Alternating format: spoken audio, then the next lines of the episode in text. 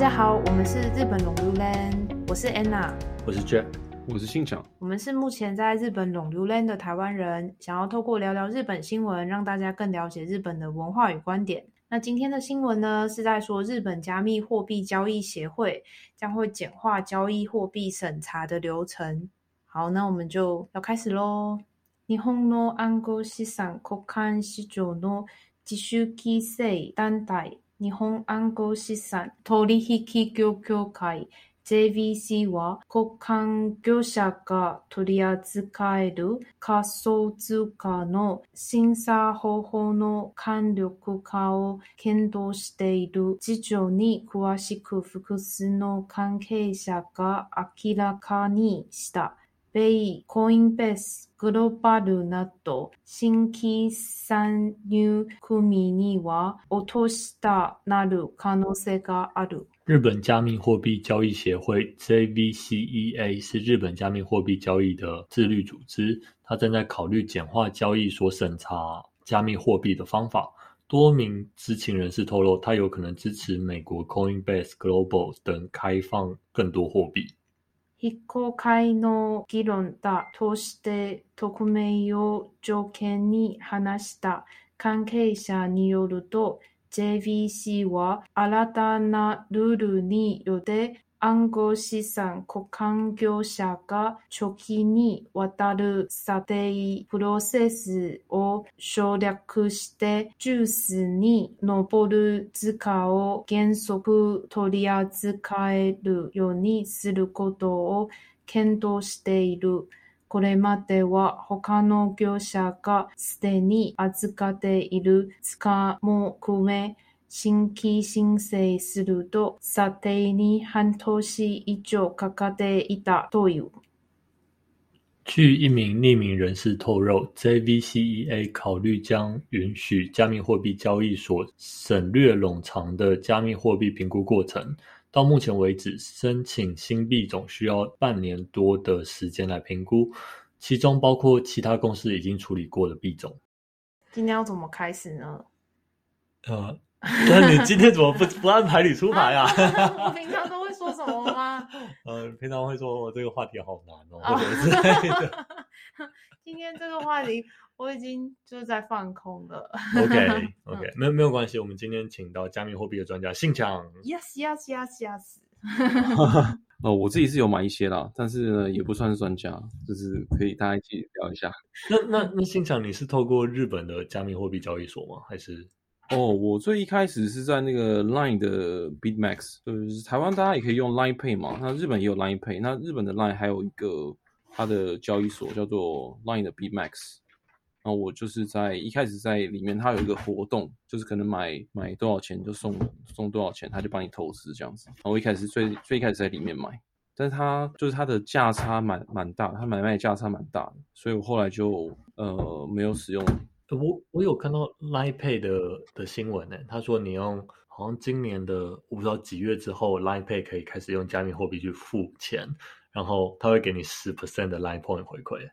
十 percent 超多哎、对，可是可是可能就像新强刚刚讲的，就是虽然给你 Line Point 回馈，可是你在买那些加密货币的时候，你你就付出比较高的成本。对我，我记得它买卖价差应该超过十 percent，而且日本就是它的税还蛮高的嘛，加密货币的资本利得税，我记得是蛮高的，四十五十 percent。后来就是只是纯粹投资的话，可能就不是很建议。如果是每天想要拿来做交易，就是每天支付的话，或许可以使用吧。那我可以先问一个很门外汉的问题吗？加密货币现在是什么东西都可以买了吗？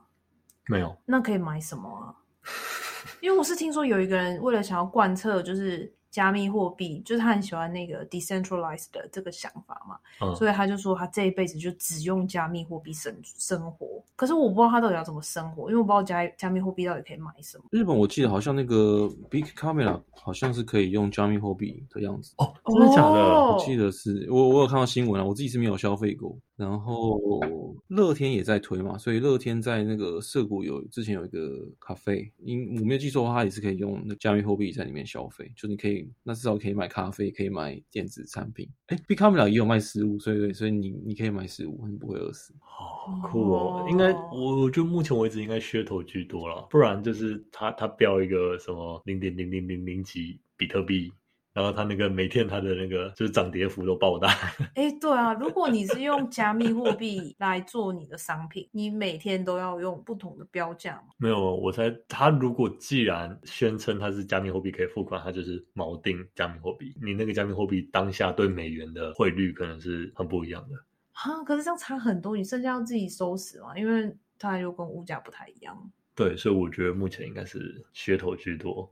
对，我怎么可能今天就是比特币就涨二十趴，然后我等于是贵二十趴就跟你买同样的货品？对啊，对，我我觉得。可是如果 Big Camera 可以付款的话，还是我们下次去 Big Camera 看看，就是有多少东西可以用 Bitcoin 付款？哦，它定价还是日币啦，就是那你要买的当下是多少钱？可能会给你收那样，然后再加再加一点手续费什么的。对，定价还是日币的定价。啊，这样就没意思啊！对啊，对吧？这样就没意思吧？这样就是说，他感觉只是他标价在那里，然后我就是用 Line Pay 或者是用乐天 Pay 或者是刷卡方法不一样而已。对，只是只是付款方式不一样而已。我我感觉。这种事情应该在东京才有，在我们这种乡下地方应该是没有的。应该是。然后刚刚讲的那个 Line B Max 嘛，B Max 它就是它能够支援的币种也蛮有限的。它是这主要是它推他们自己家一个叫做 Link 加密货币嘛，他们就是在推这个，有点像是 Line 会做一些事情，然后这 Link 是他们的一个奖励机制的一个点数。对，但是呃，我我是有买，因为它其实联动性跟那以太币还蛮接近的，它就是波动更大一点。那它其实，在疫情期间也是涨了很多，可能几几十倍吧。可是我我只有它烂有活动的这一次的时候，我有结果进去用，那之后我就没有再用，因为我就发现它有很多缺点。它其实它不是给你一个真的地址啊，你要做交易，你一定只能在这上面做交易，而且你除你除了做交易以外，没什么事情可以做了。那买卖它的那个手续费啊，它这个价差又超级大，所以我觉得没有什么意思。然后我后来就去就是用那个乐天的乐乐天的 Wallet，它的那个买卖价就没有。价差到很夸张，但还是，呃，我后来换了其他的交易所之后，就发现，哎，它其实还是还是算蛮大的。而且我其实不知道说，他买到某个虚拟货币到底真的有没有买到，就是是无法没无法验证。我我我我怀疑他们就是有一个资金池，然后去帮你做这个交易。那你你在做交易，你不是真正去买到。比特币或者什么那个以太币，那你你其实是跟他去买了一个他的合约的的感觉，所以他的交易很快嘛，然后你就跟他买一个合约，到时候卖掉的话，他就再用另外一个价格卖给你。那当然这个价格是跟实际上的价格是有一个联动的关系，但他的那个价差收的比较比较多，所以乐天。的那个 wallet，我后来也没有再用。你你刚刚讲到那个，你你不知道他有没有实际持有？我我猜是有的，因为日本的加密货币好像管非常严。他如果拿得到牌照，他应该就是有有接受监管。如果接受监管，好像是他不止有持有，他还百分之一百要帮你保存在冷钱包里面。哦，反正日本的法规对异常的严格。哦，我觉得他的乐天的这个 wallet app 更。呃，说好听是更就是更精简，那其实就是没有什么功能，所以你就只能买卖，它可能连放贷什么就都不行。它算名为 wallet，但是你不能从你这个钱包把你的钱转到其他任何地方。它不能把你的币转去其他钱包吗？不行，不能没有办法转到其他地方。OK，所以所以这个我也我后来也没有用，我我也尝过尝试过那什么 DMM 啊，他们也是广告大很大。那其实很多它是审核的时候就不通过。那我觉得很大一个原因是，因为我们是外国人的关系，他觉得外国人风险很高。那你们有就是用日本任何的 App 来做交易吗？没有哎，我像加密货币我有投一点，但是我是用国外的交易所哦。然后我我有查一下，就是日本人他们对于投资的看法，就是他们基本上啊，如果跟欧洲、美国比，欧洲储蓄是百分之三十五，然后美国是百分之十三。然后日本是百分之五十二，也就是说，日本在一个家庭里面，他们所有的资产分布有百分之五十二是现金储蓄这样子。然后如果是证券的话，就是股票投资啊那那一类的，欧洲是百分之二十五，美国是百分之四十七，四十七根本就是很疯狂。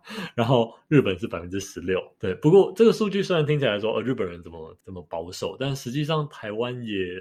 不遑多让啊！台湾的家庭的资产组成的话，现金是百分之四十二，比日本少十 percent 而已。嗯，但是也是蛮多的。台湾比日本就是激进一点点，但是也没有到非常 aggressive 的投投资。哦，哎，那投资房地产的话是算在哪一个项目？它这个分类里面好像没有把房地产归为一类。嗯，对，因为你你如果把房贷算进家庭资产的一部分，基本上每个家庭搞不好百分之八十到九十都是房贷吧。那所以你这个的一百 percent 是说他们家庭可以运用的资产，我我猜是可动用的资产，没有把房贷算在里面。然后有一个日本的资产管理的社长，他他说他提供三个理由，说为什么日本人不不投资。第一个是在日本倾向于尊重认真工作获取报酬的方式，也就是看清所谓的投资收入。哎这个我很有感觉。这你很有感觉？哦，真的吗？我不觉得日本人像我我们好朋友，我们不是要去跟他做新年参拜的时候，嗯他不是说新年参拜都会敲响一百零八声钟吗？嗯，对。然后他就在那个钟钟声里面，他们就是要回想说去年有什么做的不好的地方，就是他就会回想说，哦，去年是不是有太贪婪，就是会不会赚太多钱，然后或者是因为他们觉得像是升迁，升迁也是一种践踏别人往上的方式，所以他他们也会就是去回顾这些东西，然后去忏悔这样子。哇，对，这真的假的？如果是台湾回顾，就会说，看那个航海三雄不应该卖的，我这 我这是个韭菜之类的。你会在那个一百零八声钟响里嗯面想很多这些东西，想很多，或者是哦，那个当初那个职缺，我应该积极争取，然后把那个同事通通踩下去。然后第二点是在日本投资的成功体验很少啊，因为他们经济泡沫也才区区二十年前而已。哦，对，所以经济泡沫还有后来的经济不景气，所以投资等于投机这样的观念是非常根深蒂固的。嗯，对，然后第三点是金融资产百分之八十以上是由五十岁以上的老年人持有，这批人因为退休啊、财产继承啊，还有什么保险到期，所以他们金融资产会大幅增加。但是你一旦到了这个岁数之后，你优先考虑的是怎么样不让你的资产减少，而不是怎么样继续增加我的资产。所以他们就倾向于把这些钱拿去做非常非常保守的的管理处置资。对对对对对。那三四十岁的年轻一代，因为要要还房贷啊，还有教育啊，所以他们可以手上的资金相对于五十岁以上的人是很少的。然后，因为因为今天这一 这一篇新闻是加密货币嘛，所以我也查一下加密货币的新闻。这样，我发现其实日本的加密货币其实起步非常早，他们的第一大的加密货币公司叫做。可是那个第一个那个松本聪，大家不是也说他是日本的？呃，对，中本聪听起来是中本聪中本聪听起来就是日本哦名哈。对，可是他感觉比较像一个教授啊，哦，是哦，或者是一个就是不知道，因为大家没有人知道他是谁对，没有人知道他是谁。但听起来就是一个日本人啊。哦，嗯也也是对。那日本的加密货币第一名是 Bitflyer，就是你没听过。然后 第二名是 CoinCheck，这两个其实他们起步很早，嗯然后但是 CoinCheck 甚至是全球第一大，嗯曾经曾经是全球第一大，但是到了到了现在二零二二年，它没有办法跟任何一个国际性的交易所匹敌。跟大家讲一下数据哦，现在现在第一名交易所是币安嘛，日本的第一名 Bitflyer 已经排到了第十一名了。那曾经是世界第一的 CoinCheck，现在是排名第十五。那这次的新闻主角是 Coinbase 嘛？那他们上岸之后，就是因为他们登陆日本嘛，那他们是跟三菱日联集团合作推出 Coinbase Japan，就是登陆了日本市场。然后 Coinbase 表示，他想要成为日本最值得信赖的交易所。嗯，然后他他反面也说出来日本交易所的实情，就是说日本日本技术是很脆弱的。对所以当时是被害吗？就是被害哦一直狂被害，所以才越来越没落这样对。对对对对，就是嗯呃，日本曾经在呃它的第三大交易所在同一天被骇客盗走了七千四百万美元。然后在 Coinbase 宣布进军日本之后，加密货币交易所它宣布说他在新加坡的子公司，然后也被就是黑客攻击。但是就是刚刚讲到日本金融厅它的规定是说，所有客户的资产必须百分之百保存在冷钱包里面，所以才没有影响到用户的资产。但是就是所有的呃用户资料啊，就可能通通都被盗走了这样子。刚刚说到那个 CoinCheck 啊，我那时候刚，它是二零一八年年初的时候，呃，被被盗走嘛，那个到了五亿美金吧，然后哇，对，那时候嗯我那是那时候可能是前前一前二大的的的那个被害的事件，然后他的总部就在涩谷。我们还我是我们那同事啊，下班之后还要去他楼下那边参观，就是去看一下有没有人在那边堵人之类的。就就是哦，叫他还钱吗？因为有些那时候就是其实被害还蛮频繁的，那个时候就是各国的交就是交易所都有被害的的新闻。那有些是平台方就阿萨里说就他们赔。那有些是说赔不起，那就大家这上面有账号的、有资产的，大家平分一起赔，这样子，好也也是有这种情况，对他们赔不起啊。哇，对我我我觉得加密货币到现在为止都还是一种大西部时代的感觉，就是还是非常野蛮啊，这样子。然后就是你很有很有机会，就是赚大钱，但你很有机会就是统统赔光光这样子。然后日本的这种数字交易货币啊，它受到日本金融厅的极力呵护，只有申请牌照才能合法交易的登录制度，让国内交易所成了温室里的鲜花。所以这个刚刚讲到 Bitfly 啊，或 CoinCheck，现在就是完全没办法跟任何国际性交易所匹敌这样子。对，但是。但是嘴一嘴日本啊，就是我也去查一下台湾的最大交易所。台湾的最大交易所，台湾最大交易所叫 Max。然后我那时候去翻了一下它的排名，我翻到超像一嘴找到 Max，它现在在全世界排名第六十九这样子。我也感觉蛮前面的啊。是吗？对，那刚刚讲到 CoinCheck，它有啊，过去二十小时有大概七千万美元的交易量啊，这个 Max 大概就是九百万美金吧。嗯，也蛮多的，也蛮多的。通常是在台湾，如果要投资加密货币的话，可能会去申请一个 Max，然后再去申请一个海外账户。可能在海外账户就是用比较多的方选，但是如果你要出金的话，你可能会把 Bitcoin 就是转到 Max 的钱包里。然后再借由 Max 转成新台币这样子。那个刚刚有说到那个 Coinbase 他来日本嘛？那时候我也是想要申请，可是这边又又不行申请。他就说，我记得原因是我不是日本人，所以我不能申请。所以各种 在日本的外国人是最最差的。不过我我我觉得日本它的金融服务，虽然虽然日本可能处处都把它掐得很紧，可是毕竟日本是第三大经济体，所以这一些。呃，大公司啊，或新创公司还是蛮愿意进来日本的。嗯，对，是就可能因为用户充足嘛，然后就是呃量体大，所以就算它掐得很紧，但是你还是可以捞到很多就是利润这样子。像像这一次 Coinbase，它跟这个三菱三菱集团合作嘛，那三菱集团本地就有超过四千万的用户，所以 Coinbase 就是可以直接要他给这四千万名用户来提供服务这样子。四千万美金是两倍的台湾的人呢。对啊，哎，这只是一家银行，对，所以就是量体。还有日本，其实其实虽然虽然日本停滞很久，但日本还是非常有钱的。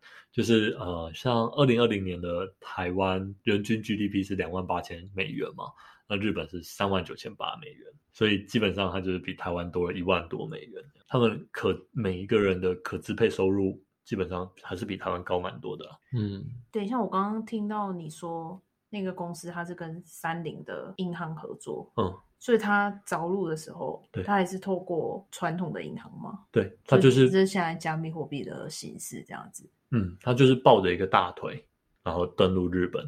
那其实基本上它还是要面临苦战啊，因为日本当地有三十个 交易所。那这三十个交易所肯定会就是跟他打群架这样子。你虽然是海外来的，就是你也不见得投得到便宜。对，那 Coinbase 我感觉它的它的策略有点像是，哎，我是来教你们 怎么怎么怎么把安全性弄好的，所以它它可以提供一个新的标杆，或者是提供一些新的技术给当地的交易所，就是避免被他们就是围殴吧，我猜。因为因为就是可能就是在那种美国啊，或者是像币安这种。交易所就是都是在很野蛮的环境中生长的，所以他们可能要有很强大的就是治安能力，对，才才能才能生长出来。所以日日本可能就是保护的太好了，所以就是常常被害。然后就是呃，我有查到一个报道，是在说，其实这些加密加密业者就是对日本抱怨很多，因为他对于监管非常的不不明确，而且税收是过高的。他说。监管不明确是非常严重的问题，因为他们有规定说，一旦这些就是加密货币在活药市场上面上市，就要被课税。但是什么是活药市场？就是日本又不把它讲清楚。就举例来说，就是币安就是很明显是一个火药市场，但是你你不清楚它在币安上市跟在其他的去中心化的交易所或者是非常低交易量的交易所上市的税收规定，就是他们有一个可能日本人可能要求一张表吧，就是说呃交易量多少以上叫火药市场，那税收是多少？然后他们有成立一个去中心化金融研究小组，但是大多数都是法律学者，只有里面只有两位是呃就是技术人员。所以基本上官僚官官僚味还是很重了。那日本一开始是有说他们想要成为加密货币的金融中心，但是现在已经不太可能了。现在业者是说跟日本政府提出回归建议，说在日本利用原生代币进行 Web Three 的项目已经是不可能的，就等于是已经被掐死了这样子。再来是税收，税收是说目前在日本，如果你进行加密货币的投资，这个所得属于杂项投资。所以税率是依照个人收入而定，最高的可以达到五十五 percent。五十五 percent 好恐怖哦！五十五 percent 呢？我呃，超过一半都是税。我我我觉得蛮离谱的。哎，那我可以问一下台湾呢？台湾税多少？台湾就没有资本利得税啊？哦，是吗？那所以我们现在用 B R 买是不用税？呃，还是因为都没有出新，所以不知道。他他还是蛮蛮模糊的。就是我我有看到，就是市场先生一个布洛克，他说，在台湾投资的话，建议大家把单据啊或什么这些都留下来，然后让将来在法律比较完善之下再来补报。但是我 相信大家是，就是就是不会去真正做这件事这样子。嗯，哎，你刚刚说日本那个算是杂收入，所以它算是所得哦。对。你这个它是所得。哦，所以哦，所以所以我们如果所以是你的收入太高，对，你你达到最高达到最高十五 percent，所以你才会觉得税很重。嗯。嗯，嗯，我我们我们都没有实际操作过，只是哦，所以就是只要我们哪哪天没有在日本没收入了，这时候我们就可以来卖加密资产，对不对？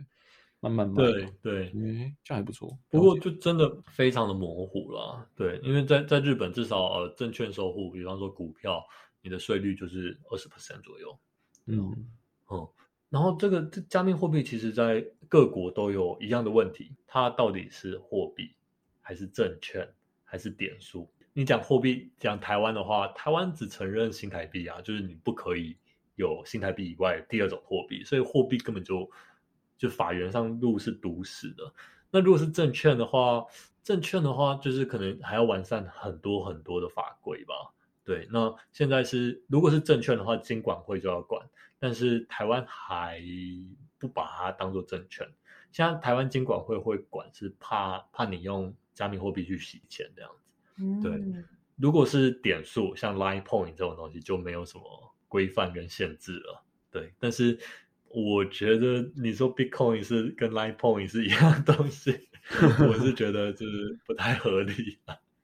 对，总之，它的确就是在大西部的的时代啊，那就是大多数的官员也都是说，像加密货币就是在灰色地带啊。嗯，对。那我我觉得台湾跟日本还算开放，至少没有像中国一样，就是直接把它捏死。他没有捏死，他是要。Create 自己的加密货币，他要 create 数位人民币啊？对对对，但他对有可能对，但台湾跟日本至少没有没有这种类似的举措，所以至少法源上我猜会去跟美国怎么做，台湾日本可能就会跟着做这样子。那我可以问一下，因为每个加密货币都有稳定币嘛？那如果是日本发行的，是日币的稳定币吗？它是会跟日币吗？没有啊，日币本身就很不稳定啊，日币跌那么多，所以不管怎么样都是会跟美国的。目目前稳定币好像有有有几几个法币而已，并没有像像台湾就没有稳稳定币。对，但是稳定币也不会是一个国家来发发行的，通常是一家公司啊或什么的。嗯，通常是对对美元啊，就是比较有名的 USDT 嘛，BUSD 这些，就是就像那个 Jack 说的，就是会有公司或者是组织，他会他宣告说，就是我这边一块钱的，比如说 USDT 后面就有一块钱的美美金美元来做对应，但是这些很多都是他发的宣宣告是这样讲，那实际有没有这样做？目前是没有是搜查单位啊，或者是这种检测单位去去做。那那我记得 USCT 以前是有新闻啊，就是说它没有实际上就是有这么多的美元，它可能就是可能七十个 percent 或八十 percent，然后他可能也把这些钱拿去做一些他自己想做的投资之类。那那那这些风险他没有揭露这些风险，就会大家以为说，哎，那个钱进去那就是一对一啊，就是。没有，大家会以为是没有风险，那其实是有风险的。那所以他们后来也有对有有改进啊，就是他们会会接受一些检查单位，对监管单位来来来去就证明他们是是安全的这样子。对，我记得那个泰达币好像常常被美国政府告。就就发现说，它都是有一些商业票据，然后并不是真的就是一对一的美金储备这样。我我这边有有查到一个新闻是说，日本可能在二零二二年限制稳定币的发行，同时推出数位货币哦。嗯，所以它也会像中国一样，也是推行自己的货币吗？嗯，有可能，他可能想要让就是只让日本。和和可的银行或者是日本银行、日本央行来发行数位货币，嗯，真的是蛮蛮混乱的。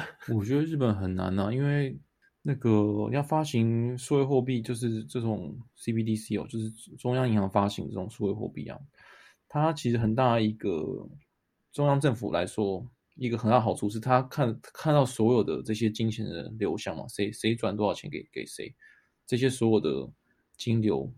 就政府都可以掌握，中国它就是现在就是它它已经做很多年了，就是做这个扫黄啊、赌赌场啊，它也它也做很大的限制。可是日本地下经济这么活跃，我觉得它不太可能做起来。就是它做起来一定是一定还是要和现金现金并存，它不太可能像中国做到做到程度。我觉得应该会差很多，因为日本的地下经济应该是非常的活跃，所以我觉得应该会很多人去呃抵抗这件事情的的发生。哎，那我我我的问题是，发行这个币的发行商，他就可以看到这个币的所有的流向吗？我觉得他有，他一定会做某方面的去识别化，但是他一定还是看到说，哎，这个地址，他还是会有地址啊，这个地址到这个地址，这些钱转流到哪里去了？好，然后这些钱都流到哪里？那这这样的问题就是说，他日本他的这个有一个叫做 h a n s h u 就是。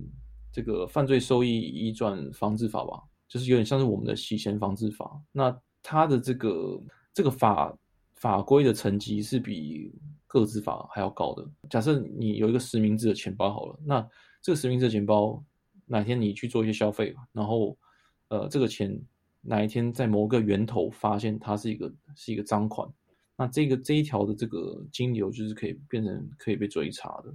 呃，日本的这个韩旭后，他是他的成绩是比较高，所以他是可以看到，是可以看到这些这些人民，他是有权利去看到这些东西的。当大家都知道这件事情的时候呢，大家就会呃在正当消费的时候会去去使用这个这个货币。他可是他当地下经济要消费之后，可能还是会比较喜欢用钞票。我觉得我我我的预测是这样子。看来稳定币真的是还蛮赤裸裸的。不过我我个人我个人对就整个加密货币是蛮审慎乐观的啦。我我觉得它是一个很有趣的实验，然后它的愿景听起来也很棒。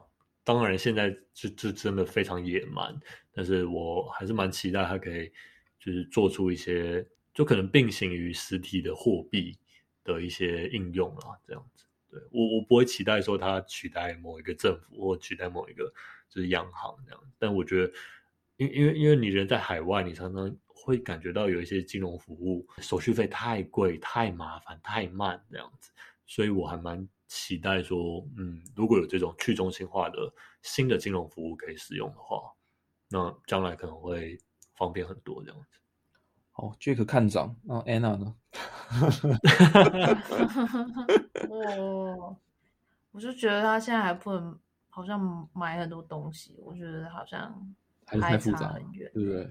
嗯，太麻烦，太复杂。我我我要澄清一下，我我不是看涨它的币值，我是看涨这个东西的应用。哦，对我我我看看涨这个整个生态系啊，对。但是如果它真的要变成真的普及化，它就要提供跟法币一样的稳定啊，它不能动辄二十八的弹跳这样子。哦，他们不是说萨瓦多现在还在使用比特币吗？对，比特币当做他们的法币。